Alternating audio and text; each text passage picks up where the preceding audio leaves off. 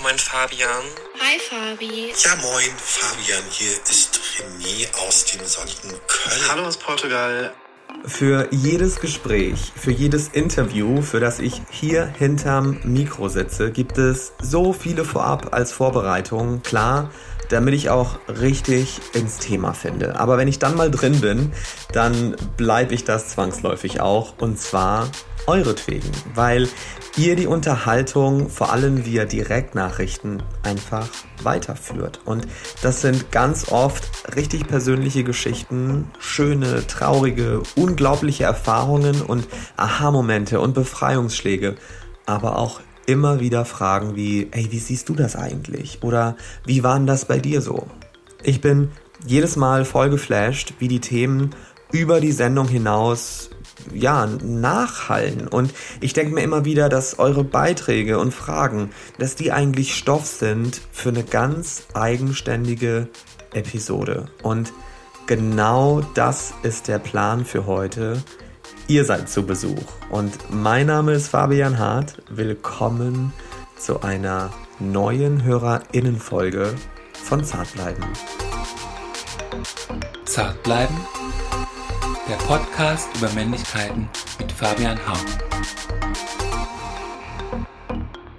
Hi Fabi, ähm, ich habe einen kleinen, fast zweijährigen Sohn und ich möchte ihm gerne von Anfang an zeigen, dass Weinen eine gute und wichtige Emotion ist. Aber ähm, ja, große Teile der Gesellschaft sind einfach darauf konditioniert, reflexartig zu sagen, du musst doch nicht weinen. Ähm, das kenne ich von mir selber auch. Das macht man einfach so ganz reflexartig.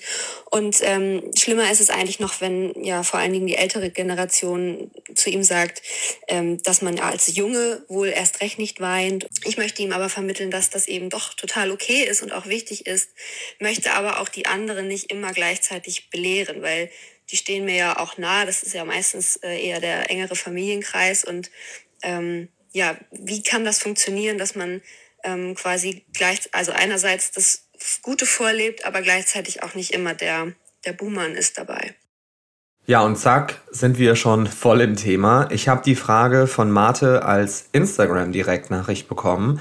Danke dafür. Übrigens, ich habe natürlich alle gefragt, die hier heute zur Sprache kommen oder deren Nachrichten ich auch vorlese, ob das okay ist, dass das hier gesendet wird, also ob ich den Namen nennen darf und so weiter. Nur als Info, das habe ich alles geklärt. In der ersten Staffel war ja unter anderem auch Herbert Grönemeyer zu Gast und der hat damals so präzise wie nur möglich gesagt, dass Schwäche zeigen ja die große Stärke ist. Diese Schwäche ist die Stärke. Das ist die menschliche Stärke. Schwäche ist die menschliche Kraft. Das ist genau das, was ich meine. Die, die, die Schwäche, die wir haben, das macht den Menschen stark. Das macht die Empathie, das macht ein Auf, das macht ein Mitfühlen, das macht ein Einfühlsam. Das, das ist, das ist das, wo wir, wo wir uns andocken. Das ist die große, das ist die, das große, die große Öffnung in, in uns zu, unsere Stärke. Das ist, das, das nennt man Menschlichkeit. Die Schwäche. Absurderweise ist die menschliche Schwäche die, das, die große Kraft eines Menschen. Das ist das, die, das Großartige. Und, und, nicht die Stärke. Das ist die Stärke. Das ist die Stärke. Nicht die muskulöse, äh, schmerzunempfindliche, äh, äh, soldatische. Äh, das ist keine Stärke. Das ist, das ist einfach nur äh, Bodybuilding-Kraft. Das ist so, äh, das ist Unsinn. Die menschliche Schwäche ist die große Kraft eines Menschen. Und ich habe das auch immer wieder zitiert, vor allem im Privaten und auch in der Familie bei Personen, ja, die sich vielleicht auch eher abgeholt fühlen von einem Herbert Grönemeyer. Der Generation wegen, weil sie damit vielleicht auch ihre eigene Biografie mit in Verbindung bringen, weil nichts zu entgegnen, Mate, wenn der Opa oder der Vater oder wer auch immer in der Family sagt, ey, große Jungs heulen nicht, sei kein Weichei oder Indianer kennen keinen Schmerz oder all diese Horrorsprüche, wenn die kommen, dann muss man ja darauf irgendwie reagieren. Aber halt nicht genervt, sondern ganz klar und der Wahrheit bewusst, dass das voll okay ist, dass dein zweijähriger Sohn weint. Dass es voll okay ist, wenn 62-jährige Männer weinen, in welchem Alter auch immer. Natürlich möchte der Vater, der Großvater, das Familienmitglied in dem Moment vielleicht deinen Sohn trösten. Ich glaube, das ist das, was da eigentlich hintersteckt. Und dann spult die Person aber diese Sätze ab, die eigentlich niemanden weiterbringen. Und das kann man ja auch ganz klar so ausformulieren. Ey, pass mal auf, ich weiß, du möchtest ihn hier gerade trösten, aber das bringt ihm nichts, weil er muss mit sich und seinen Gefühlen, Emotionen, mit seinem Schmerz, mit seiner Schwäche irgendwie in Kontakt sein und deswegen soll der ruhig auch mal heulen. Das ist für alle befreiend und vielleicht auch für dich. Und dann mal gucken, wie die Person drauf reagiert, ob dann da gelacht wird oder wie auch immer.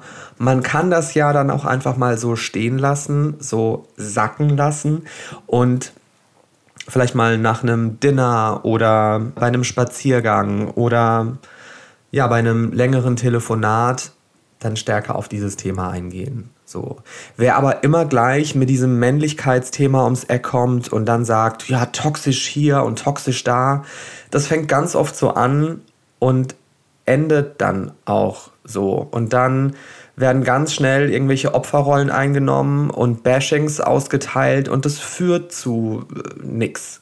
Ja.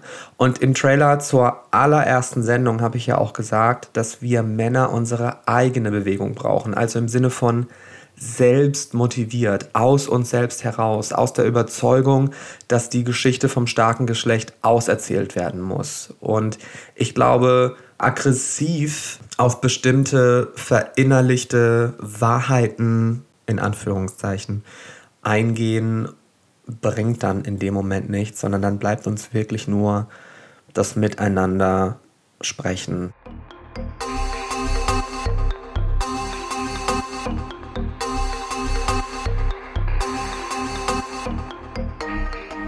So, bevor es weitergeht mit euren Beiträgen, geht es erstmal ab in die Werbung und damit zu Dr. Hauschka und wie immer zu 100% echter, wirksamer Naturkosmetik. Und eine Sache, über die an dieser Stelle ja gar nicht genug erzählt werden kann, ist der Dr. Hauschka typische Blick auf Haut. Denn Dr. Hauschka kategorisiert nicht nach Hauttypen und schubladisiert damit auch nicht ja, in festgelegte, unveränderbare Kategorien, so von wegen fettige Haut for life. Nee, unsere Haut spiegelt uns wieder in ganz unterschiedlichen Bildern, je nach Lebensphase, Alter, je nachdem, wo wir gerade leben, je nach klimatischen Bedingungen, Jahreszeiten, aber eben auch nach individuellem Befinden. Das aktuelle Hautbild ist dann die Grundlage für den richtigen Hautpflegeplan und der benötigt eben immer wieder ein Update, was ich ebenso unnötig finde, die Auswahl von Hautpflege nach geschlechtlicher Zugehörigkeit. Das ist und war bei Dr. Hauschka übrigens noch nie Bewertungsgrundlage. Mehr zum Dr. Hauschka Hautpflegeplan später. Jetzt geht's erstmal zurück zu euch, zurück zur Show. Mein Fabian. Gerade im Gespräch mit anderen Männern, die auch mit Männern Sex haben, ist mir aufgefallen, dass alle ihren eigenen Körper nicht so mega schön finden, beziehungsweise sich überhaupt nicht wohlfühlen. Und während ich mich halt an manchen Stellen zu viel finde, ähm, haben andere Freundinnen eher das Problem, dass sie sich als zu wenig wahrnehmen. Manchmal habe ich das Gefühl, dass wir denken, dass wir halt nur durch das Erreichen von normativen Schönheitsidealen Sicherheit und Zärtlichkeit erfahren können.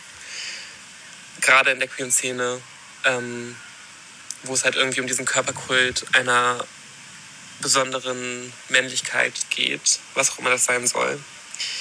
Wie sind deine Gedanken und Erfahrungen dazu? Oder hast du vielleicht Ratschläge, ähm, wie man aus dem Konstrukt rauskommt oder sich wohlfühlen kann?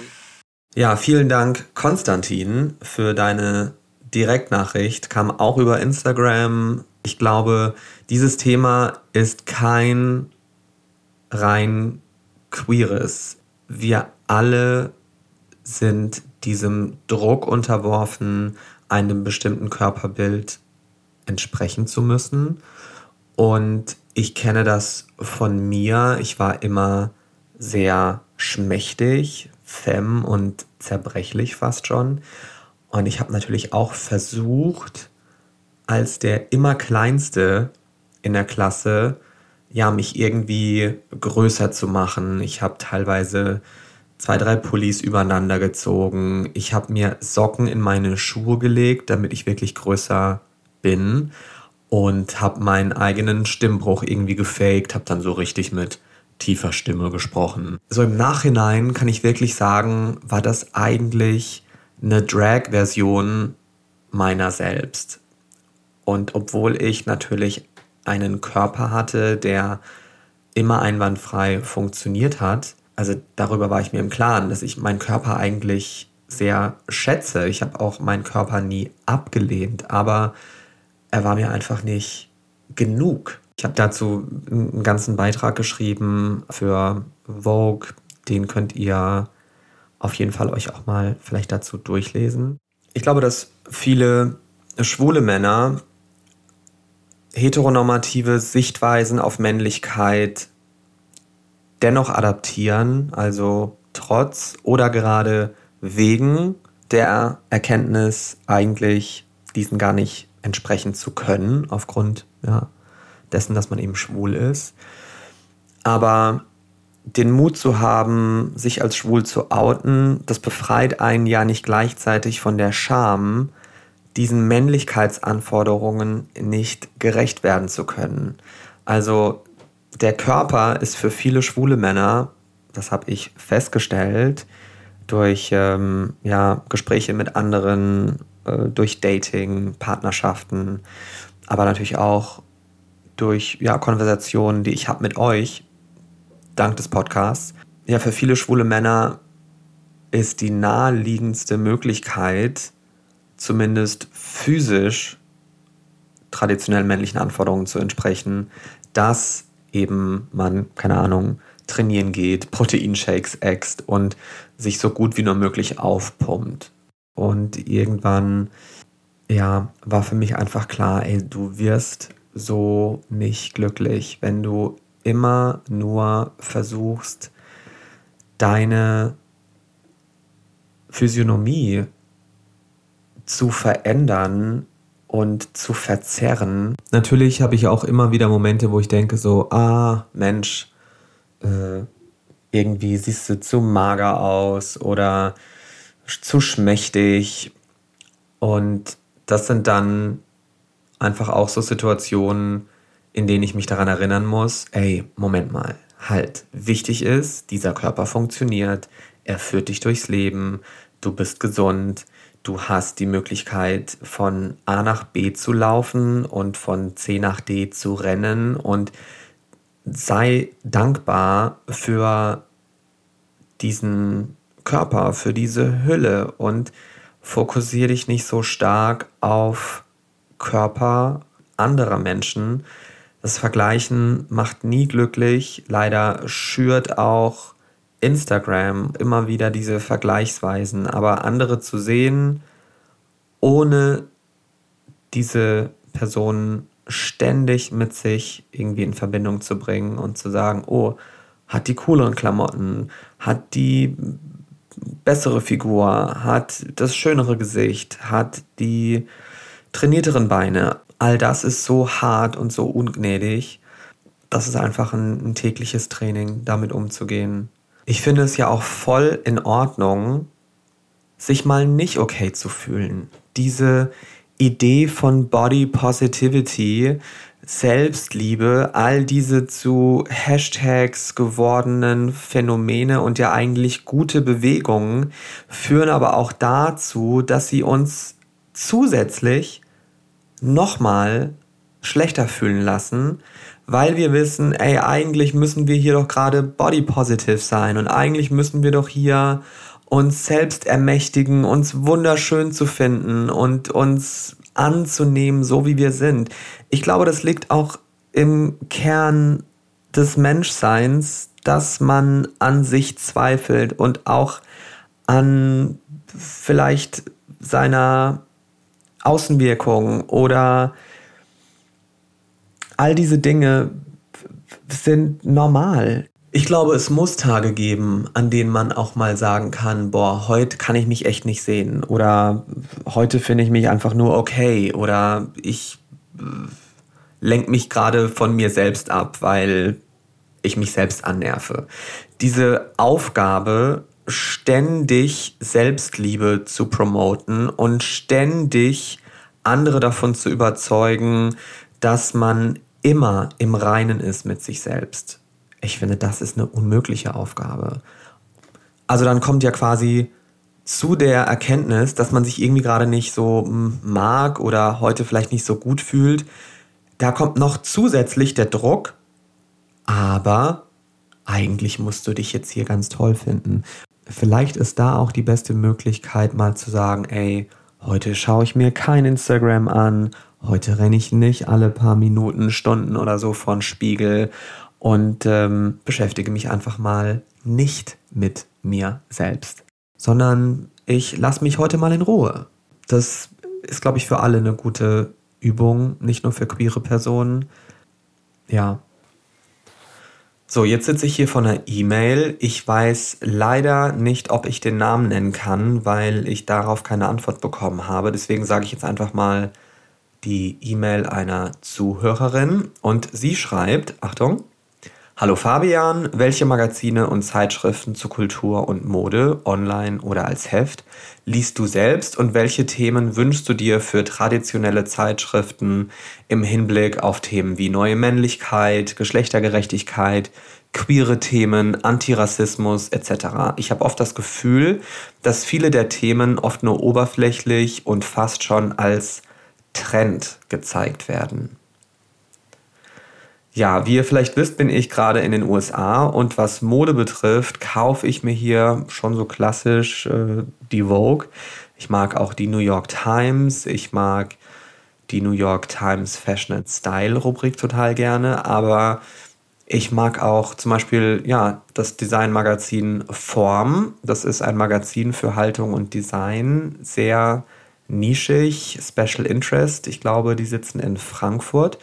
Und ja, generell mag ich einfach eher so eher Counterculture, Nishi-Magazine. Äh, ich ähm, ja, lese mir auch äh, sehr oft Magazine wie zum Beispiel Bon Appetit oder so durch, äh, weil ich gern koche oder Goop online. Ich habe so eine leichte Gwyneth-Tendenz. Bitte verzeiht's mir. Don't Hate Me, wenn es um Themen wie neue Männlichkeit, Geschlechtergerechtigkeit, aber auch Transidentität, nicht-binäre Personen etc. geht, dann finde ich, dass in ganz vielen klassischen Mass-Market-Printtiteln oft sehr reißerisch damit umgegangen wird. Und ich habe ja jahrelang auch für Printmagazine geschrieben und für große Verlage. Und ich wünsche mir auf der einen Seite, dass die Redaktionen und Verlagsstrukturen die Vielfalt auch zeigen, die sie abbilden in ihren Publikationen. Auf der anderen Seite weiß ich, dass ja beispielsweise viele queere Personen, die in solchen Verlagsstrukturen sitzen, auch dazu angehalten werden, dann doch eher auf ein heterosexuelles Publikum ausgerichtet zu schreiben. Also ich habe eine eigene Erfahrung. Ich habe einmal Rufus Wainwright interviewt, einen Jazzmusiker, und habe als Feedback bekommen, die Antworten sind irgendwie zu gay. Und dann saß ich natürlich da und dachte mir, ja toll, was soll ich denn jetzt machen? Soll ich dem neue Fragen stellen und ihn bitten, ein bisschen straighter zu antworten? Geht natürlich nicht. Aber solche Momente hatte ich immer wieder und das finde ich sehr schade, das muss sich ändern. Ich glaube, da hat sich aber auch schon sehr viel geändert. Ich habe mir für die Frage aber auch noch eine Antwort eingeholt von einer Studentin, die an der AMD Modejournalismus studiert und dort auch bald ihren Abschluss macht. Sie ist gerade im siebten Semester und zwar ist das Fatima. Und wir haben neulich in der Vorlesung genau über dieses Thema auch schon gesprochen. Wie ihr vielleicht wisst, doziere ich an der AMD, an der Akademie für Mode und Design. Und hier ist, was Fatima dazu sagt.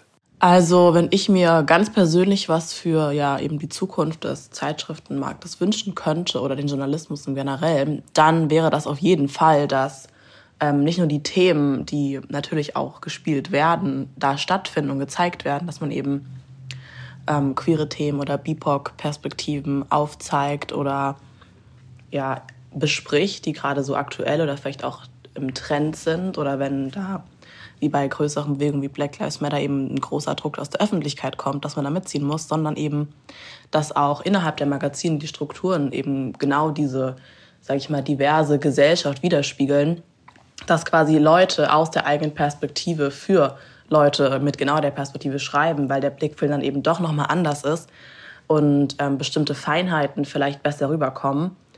Aber ich muss auch sagen, dass ich finde, dass sich schon einiges getan hat. Es passiert mehr ähm, vor allem im Online-Bereich oder wenn man eher auf kleinere Magazine, Publikationen schaut, ähm, Literaturmagazine oder vielleicht auch ähm, Daddy ähm, Magazin aus Berlin. Das mag ich auch ganz gerne. Das zeigt eben nur von BIPOC für BIPOCs ähm, ja, Texte, Artikel, ähm, Themen, ähm, dass man sich da vielleicht, wenn man das Gefühl hat, die traditionellen Medien ja, treffen da vielleicht nicht unbedingt 100% den eigenen Nerv, dass man sich da umschaut und überlegt, okay, wo findet so ein Journalismus vielleicht schon statt, der jetzt nicht unbedingt ähm, in den großen Medien gezeigt wird, aber auch wichtig oder zumindest ein ähm, wichtiger Teil vom Großen und Ganzen ist.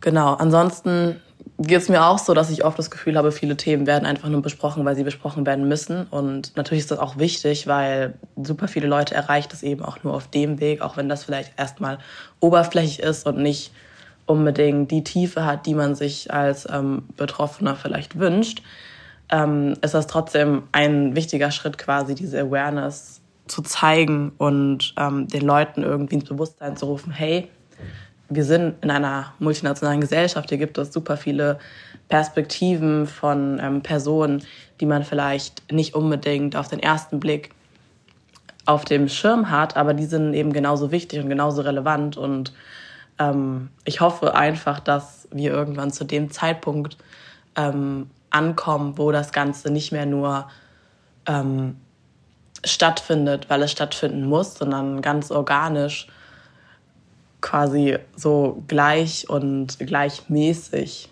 stattfindet, dass, ähm, dass sich überhaupt gar nicht mehr die Frage stellt, müssen wir solche Perspektiven ansprechen oder nicht, sondern es passiert einfach. Vielen Dank, Fatima.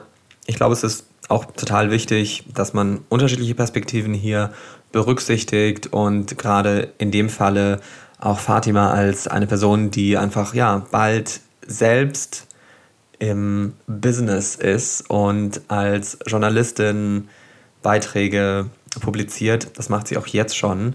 Insofern vielen Dank für ja, deine Sicht auf die Dinge. Und jetzt äh, hat Timo eine Frage. Bitteschön. Hallo aus Portugal. Ähm, meine Frage ist, ob wir nicht unsere Männlichkeitsbilder in Filmen und Serien oder eben auch unsere ähm, Sehgewohnheiten ähm, verändern sollten. Denn die sind oft noch sehr gewaltverherrlichend und auch eben einfach der Umgang mit Waffen wird oft sehr verherrlicht. Und äh, hier gibt es ja auch ein akutes Beispiel, was da am Set des Westerns ähm, mit Alec Baldwin passiert ist, wo sich ein Schuss aus der Schreckschusspistole gelöst hat und da Menschen verletzt, sogar getötet wurden. Ähm, inwiefern sind halt diese Bilder oder diese Männlichkeitsbilder einfach ähm, noch vertretbar oder eben diese Verherrlichung? Ja, ich finde, dass der äh, Tod von Halina Hutchins, die von äh, Alec Baldwin, dem Schauspieler, bei Dreharbeiten zum Western Rust erschossen wurde, dass das schon auf jeden Fall zur Folge haben sollte, dass endlich mal wieder über die Heldenfiguren und Darstellung von Gewalt gesprochen werden muss, weil auch wenn das Good Guys sind, also Heldenfiguren, mit denen man sich identifizieren möchte, weil sie für das Gute stehen, weil sie für das Gute kämpfen, dann hat es trotzdem immer zur Folge, dass diese Helden rumballern und Gewalt anwenden.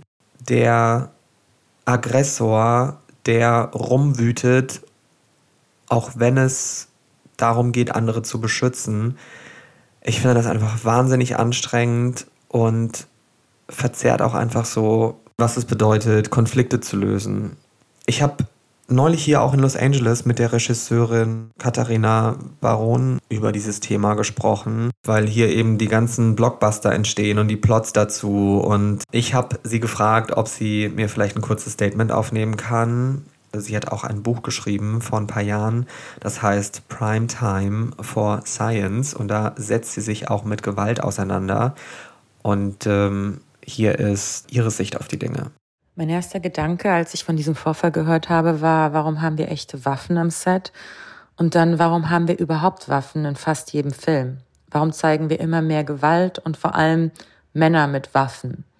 Was total ignoriert wird, ist, dass es eine Waffenindustrie gibt in Amerika und dass sehr viele Menschen in Amerika Waffen kaufen, die in den Filmen gezeigt werden, dass das eine Art Lobbying ist und Product Placement und äh, eine Glorifizierung und Glamourisierung von Waffen. Natürlich ist es eine Tragödie und man kann sie vermeiden, wenn man äh, Waffen oder Gewalt äh, in Zukunft äh, in Post-Production darstellt.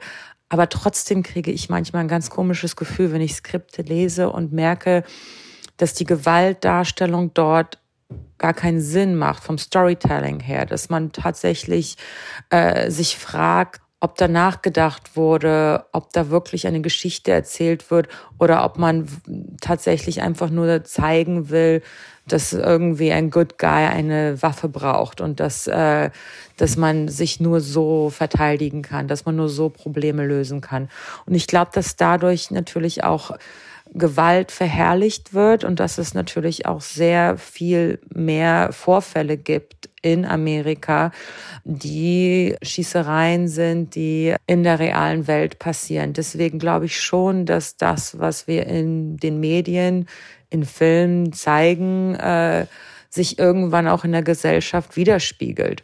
Und ähm, das gilt nicht nur für Filme, das gilt auch für äh, zum Beispiel Nachrichten. Ich habe ein Buch geschrieben, Primetime für die Wissenschaft äh, 2008 und habe festgestellt, dass sowohl die privaten als auch die öffentlich-rechtlichen immer mehr Sensationen zeigen und äh, auf Ängste bauen. Und äh, natürlich ist diese Entwicklung jetzt auch noch viel mehr zu beobachten auf YouTube, wo man jetzt weiß, dass die Algorithmen, die ins Extreme gehen, äh, öfter angeklickt werden, dass Menschen sowas angeblich wollen und dass wir das gar nicht mehr kontrollieren, weil keiner die Verantwortung übernehmen möchte, weil man einfach nur äh, Klicks oder Einschaltquoten haben möchte oder wie äh, in Amerika vielleicht Waffenverkäufe, woran man gar nicht denkt, wenn man irgendwie so einen Film schaut.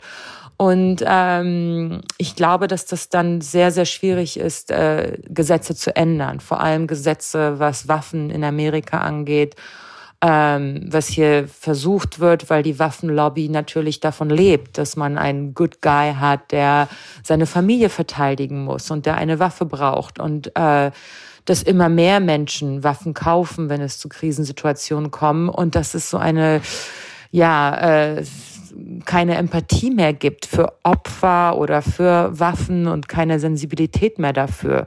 Dieses Verhalten dieses Spielen mit Waffen und dieses äh, nicht ernst nehmen, dass sie eigentlich dafür konzipiert wurden, Menschen zu töten und dass es eigentlich in dem Sinne kein Spaß sein sollte, mit denen zu hantieren.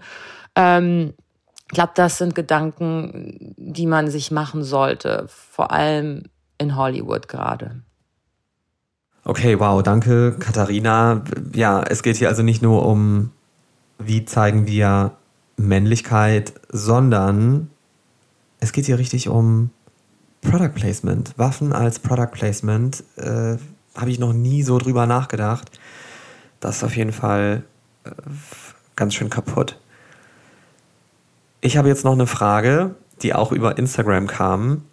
Ganz kurz, ich sage auch nicht den Namen, weil ich nicht weiß, ob die Person das möchte.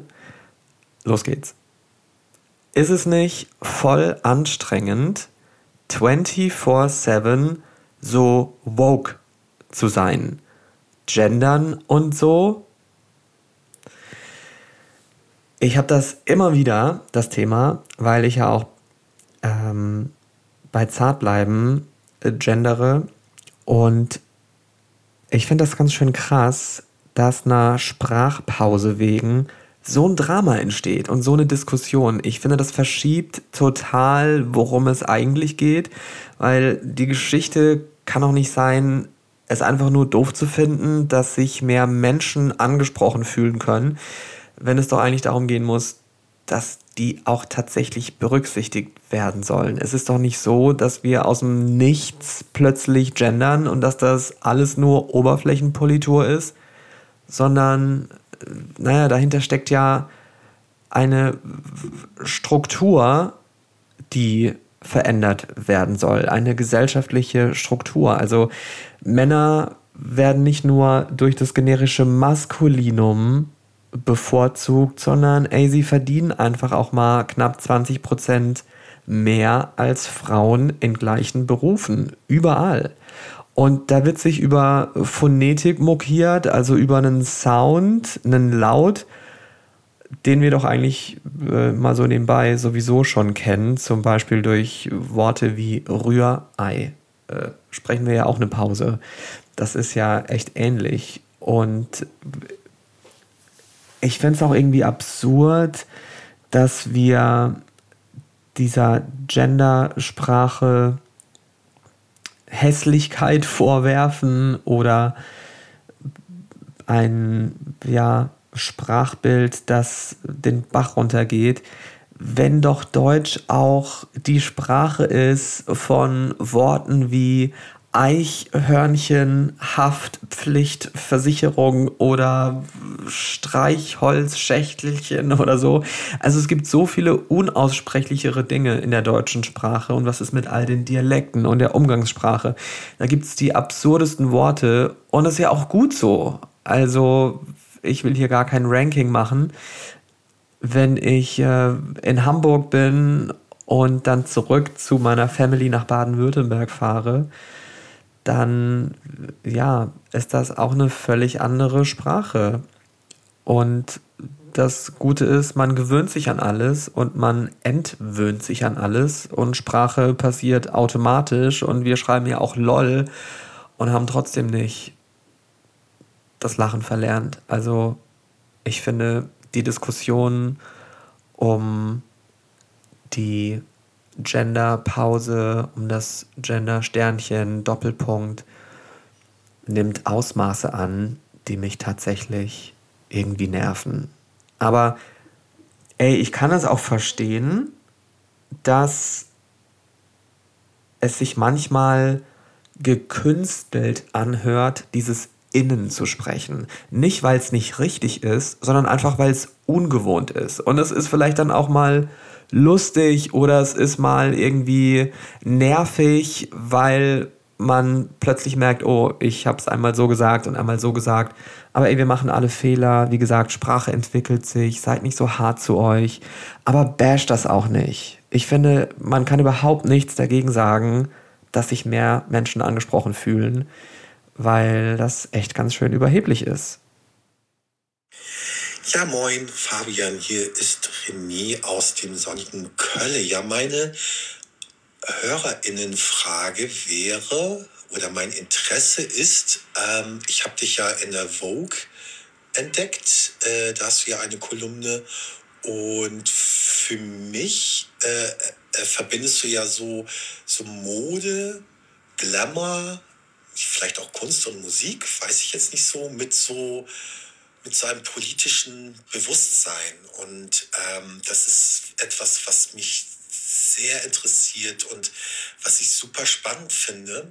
Bei mir, also ich bin Jahrgang, Jahrgang 69 und ich bin so durch Punk, auch New Wave und Disco und Hip-Hop sozialisiert. Ja, ich hatte ja dann in den 90ern mein Coming Out äh, als queere Person. Ich bin ja trans und non-binary. Und ähm, da kam halt bei mir so sehr, sehr stark auch diese, da habe ich mich auf der einen Seite sehr stark politisiert und auf der anderen Seite aber eben halt auch so eine Sehnsucht nach Zartheit und Sanftheit, vielleicht auch ein bisschen Kitsch äh, schöne Oberflächen und so entwickelt. Und mich würde interessieren, äh, was so dein Weg sozusagen so in diese Verbindung war. Vielen Dank, René, für diese Frage und vor allem auch für deine Story und dein Background. Finde ich total, ja, auch immer schön, so ein bisschen was über euch zu erfahren. Ich finde, ein Outfit kann manchmal genauso viel sagen wie ein Text, ist genau so eine Ausdrucksform und in Kombination zu einer Pose lässt sich dann auch eine Position einnehmen, also Pose und Position. Das versuche ich in jedem Beitrag, den ich auch poste auf Instagram zum Beispiel oder früher auf dem Blog etc. Das versuche ich zum Ausdruck zu bringen. Und wenn du als Typ zum Beispiel Chiffon trägst oder generell See-Through-Stoffe oder einen Rock, dann wirst du ja ganz schnell zur Zielscheibe. Also das wirklich auch mal in der Fußgängerzone zu tragen. Und ich kriege da immer alle möglichen ähm, Feedbacks zu, von Klatschen bis Schwuchtel. Im Endeffekt kann also wirklich so ein Stoff sich sehr schnell aufladen und auch Aggressionen auslösen.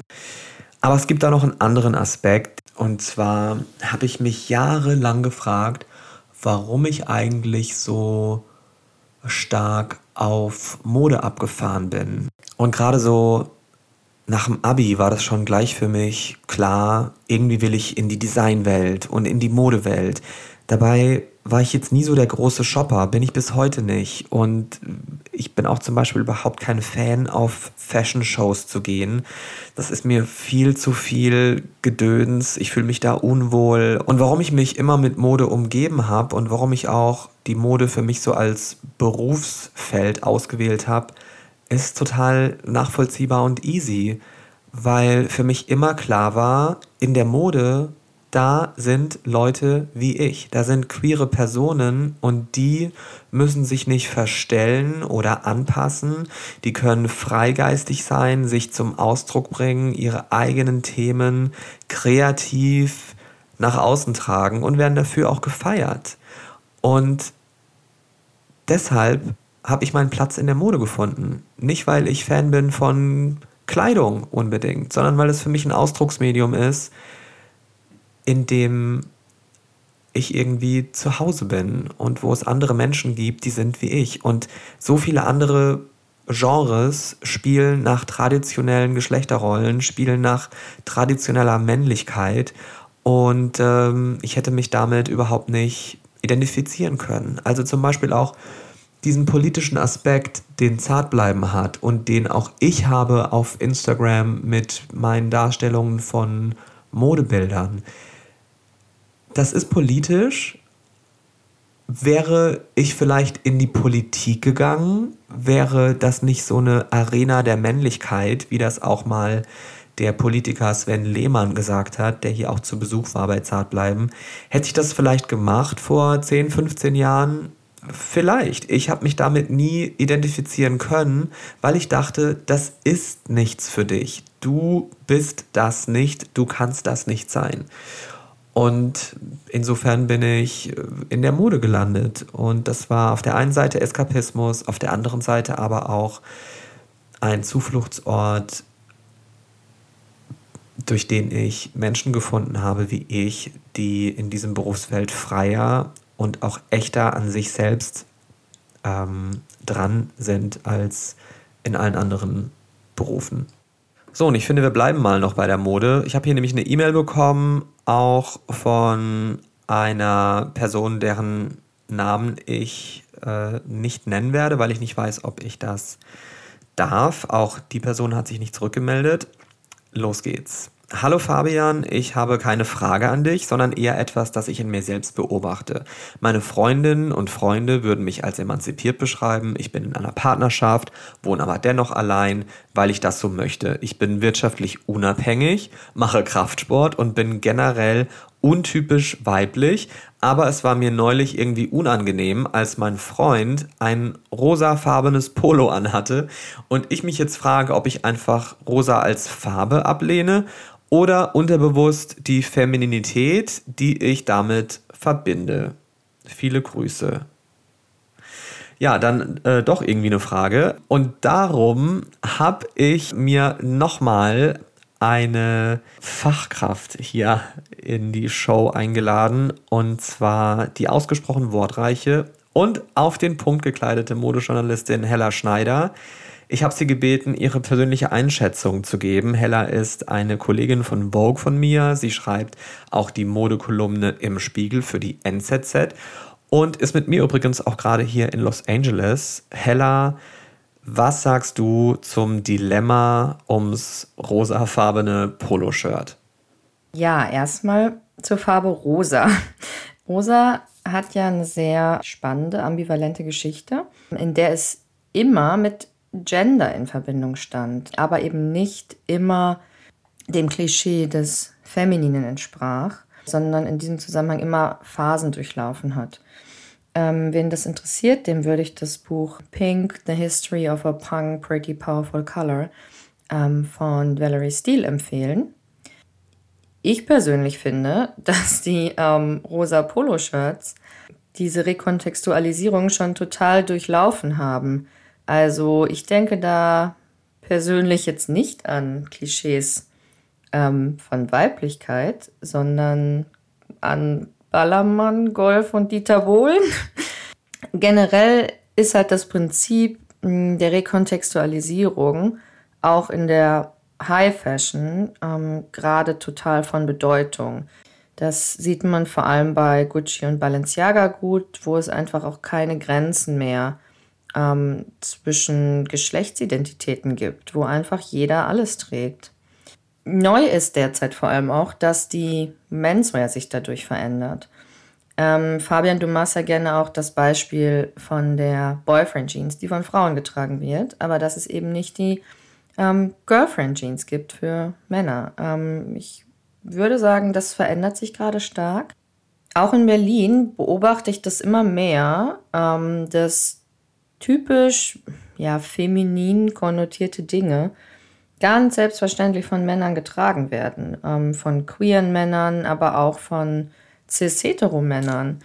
Zum Beispiel ein Freund von mir, der cis-hetero ist, ähm, trägt auch häufig Rock. Das ist so ein cooler Faltenrock, dazu dann ein Oversize-Pulli, paar Boots und fertig ist. Ähm, love it. Also was gibt's Cooleres? Das würde ich der Hörerin auf jeden Fall mit auf den Weg geben, als einen Mann, der sich seiner Identität so bewusst ist, dass er sie gar nicht beweisen muss.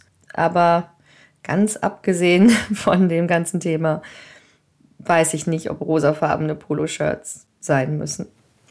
Danke, Hella. Und ich finde eben auch, ey, es ist doch voll in Ordnung, einfach nicht auf rosa Poloshirts zu stehen. Man kann auch einfach mal etwas äh, doof finden oder nicht mögen. Ist ja wohl völlig legitim. Das bedeutet ja nicht, dass man den Typen darin doof findet. Aber es ist voll okay zu sagen, nope, rosa Poloshirts, kein Bock. Ähm, danke auch noch mal an die Buchempfehlung Pink, The History of a Punk Pretty Powerful Color von Valerie Steele. Ich lege das in die Show Notes, sowie auch alle anderen Buchtipps oder zusätzliche Informationen zu dieser HörerInnenfolge. Und ja, gleich geht's nochmal mit einem Buchtipp weiter. Aber zuerst geht's nochmal in die Werbung. Wir sind nochmal zurück bei Dr. Hauschka und ich habe in der ersten Werbeeinheit heute schon über Hautbilder gesprochen und wie sich diese zeitweise immer wieder verändern. Aber jetzt mal konkret, welches Hautbild habe ich und welche Pflege brauche ich? Auf drhauschka.de slash online Hauttest kann man das in acht Schritten herausfinden. Ich habe den Test selbst schon mal gemacht. Am besten aber ist natürlich ein Besuch bei einem Dr. Hauschka Naturkosmetik Institut. Die Adressen findet man easy auf drhauschka.de. Ich lege euch aber alle Links in die Show Notes. Aufmerksame Zuhörende wissen übrigens, mein Hautbild gerade ist fettige Mischhaut, yep. Und das bedeutet, dass ich sowohl trockene Stellen habe, an den Schläfen, an der oberen Stirn und an den Wangen zum Beispiel, als aber auch, dass meine Haut ölig ist und vor allem in der T-Zone, an der Nase, zwischen und über den Augenbrauen. Bei mir geht es also ums ausbalancieren. Geht es da nicht eigentlich immer drum? Und das, was man im Pflegevokabular so als ebenmäßigen Teint beschreibt. Ich bin persönlich gerade mit dem ausgleichenden Tagesfluid, der beruhigenden Maske und dem Color Correcting Powder 001a versorgt und Dr. Hauschka bietet zum Einstieg übrigens auch individuelle Kennenlernsets an. Die kann man sich dann, ja, je nach Hautpflegeplan für sich selbst zusammenstellen oder auch als Geschenkbox verschenken. Jetzt aber zurück zur Show.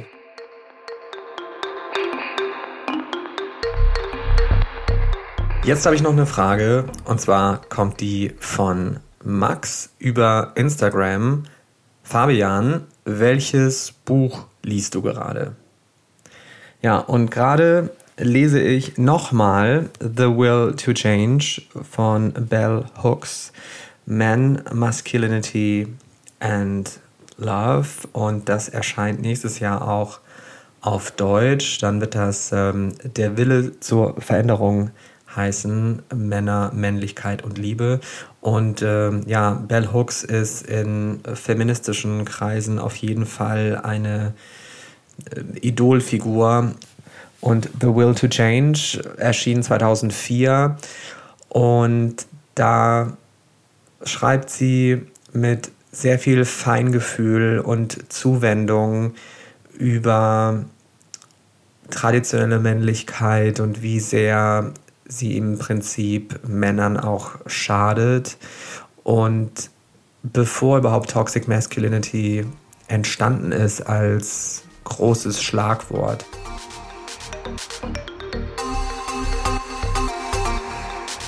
Wir könnten hier noch ewig so weitermachen. Ich habe noch so viele Fragen in meiner Inbox. Ja, ich freue mich immer über eure Nachrichten. Ich freue mich schon jetzt über die Nachrichten zu der Sendung gerade. Und wie ihr jetzt wisst, ist das immer auch eine eigene Sendung wert. Das werde ich auch beibehalten. Und ihr erreicht mich am besten via Instagram, at Fabian oder at Zartbleiben.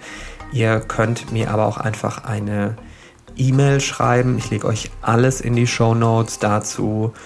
Alle Zartbleiben-Episoden findet ihr überall da, wo es Podcasts gibt.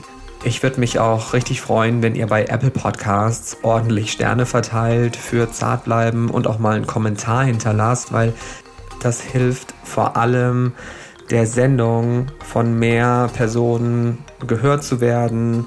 Das hilft der Reichweite und äh, ja, danke schon mal also für die ganze Interaktion und den Austausch und dann lesen wir uns und vor allem hören uns beim nächsten Mal wieder und bis dahin bitte zart bleiben und ahoi.